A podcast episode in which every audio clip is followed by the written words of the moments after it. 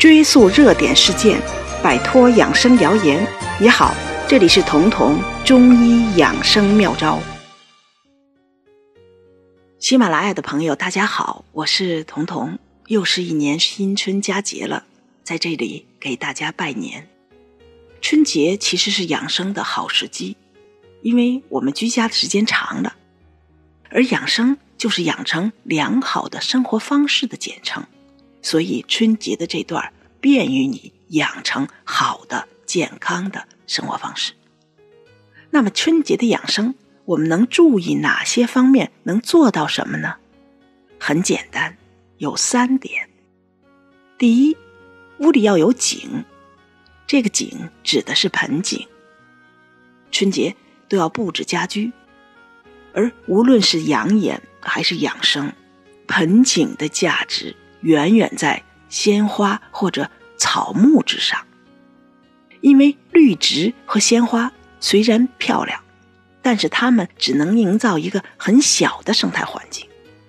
而早就有统计显示，清末到新中国成立，当时我们国人的平均寿命是四十岁到六十岁，而当时的书画家人均寿命已经达到了八十八岁。那进入现代，书画家的人均寿命已经超过了九十岁，而这些书画家大多就是画山水画的，而盆景就是山水画的缩微三 D 版。其中聚集了最能养生的元素。大家都知道，环境在养生中至关重要。那好的生态才利于养生，而好的生态的基础就是土地和水。因为水是生命之源，一个人到了没水的环境，就会本能的忐忑。但是平原上虽然也有土地和水，但是平原那是平面的，而山是立体的，所以山。的生态系统更加完整，更加复杂。我们看上去能移情的画，往往都会有山和水，而盆景就是缩微的山水。盆景里一般会有石头，而这些石头呢，又都是瘦、漏、透为特点的。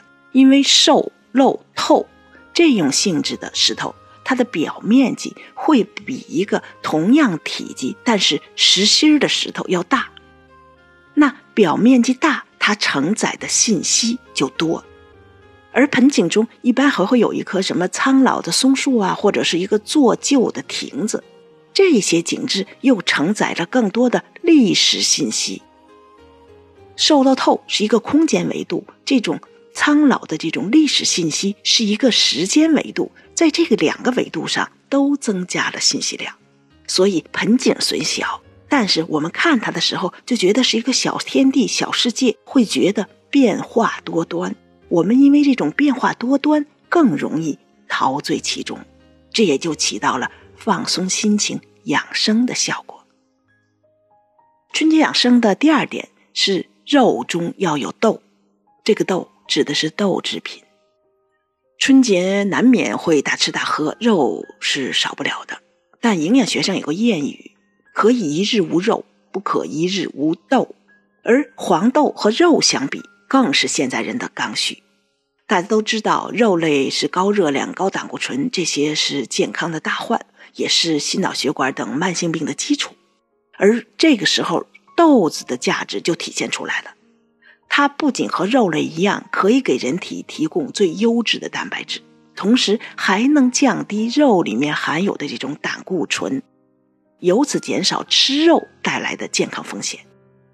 因为豆制品和所有植物一样，都含有一种植物固醇，而植物固醇和胆固醇在结构或者模样上很像，所以吃进去之后很容易被人体误认为是。动物的胆固醇，这样植物固醇就能很成功的抢占胆固醇在身体里的受体，也就抢占了胆固醇被人体吸收的机会。等吃进了肉，吃进了胆固醇之后，发现它已经没有可以结合的受体了，这个时候就只能排出体外。所以豆制品的降脂作用就是这样实现的。这也就是为什么中国流传下来至今大家都还在吃的这些经典菜，其实都是荤素搭配的典范。比如百叶结烧肉、芋头烧鸭、胡萝卜牛腩，其实都是要用植物性的食物来减少动物性食物的缺点的坏处。而豆类，我说的是黄豆，它是植物性食物之中的佼佼者，不仅可以降脂，提供优质的蛋白，而且豆类的热量本身是很低的。比如同样是两百克，豆浆两百克的热量是二十八千卡，而牛奶两百克的热量是一百零八千卡，几乎是豆浆的五倍。所以在我们现在食物的热量已经超标的时候。豆制品的价值又一次体现了出来。吃养生还要注意的第三点是，茶里要有谷。这个谷指的是粮食。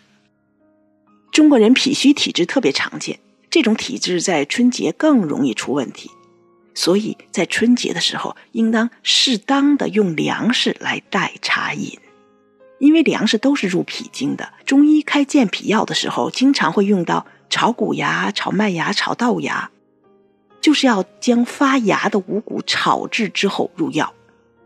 原因是，首先我们现在的食物都过于精细了，在精致的制作过程中去掉了壳儿啊、芯儿啊，但是却留下了食物的偏性，而这种食物的偏性就会导致饮食不化食积。那这些必须通过补充全谷来纠正。因此，中医治疗食积的时候，比如说神曲，就是用全谷酿制而成的。我们小时候吃多了撑的，爷爷奶奶会用一个馒头片烤焦了之后帮我们来化食，就是要用全谷来纠正食物的偏颇之性。第二，食物发芽之后又增加了生发之气，能够帮助身体来振奋脾气。我们立春之后吃一些芽苗菜的原理就和这个是一样的，都是要帮助脾气的生发运化，帮助增加消化功能。第三，炒制过的粮食温性会增加，而消化不良本身其实是消化系统被累垮了，能量不足了，所以食物才会在胃里停滞，所以大便才会不成形，甚至腹泻。那炒制过的粮食既健脾又温中，既增加功能又补充能量，所以春节期间你不妨用炒麦芽、炒谷芽、炒豆芽呀，各用到十克左右，用开水冲泡以后，代替你日常喝的绿茶呀、红茶，这样既有粮食的香气，又能帮助春节的消化系统分担压力。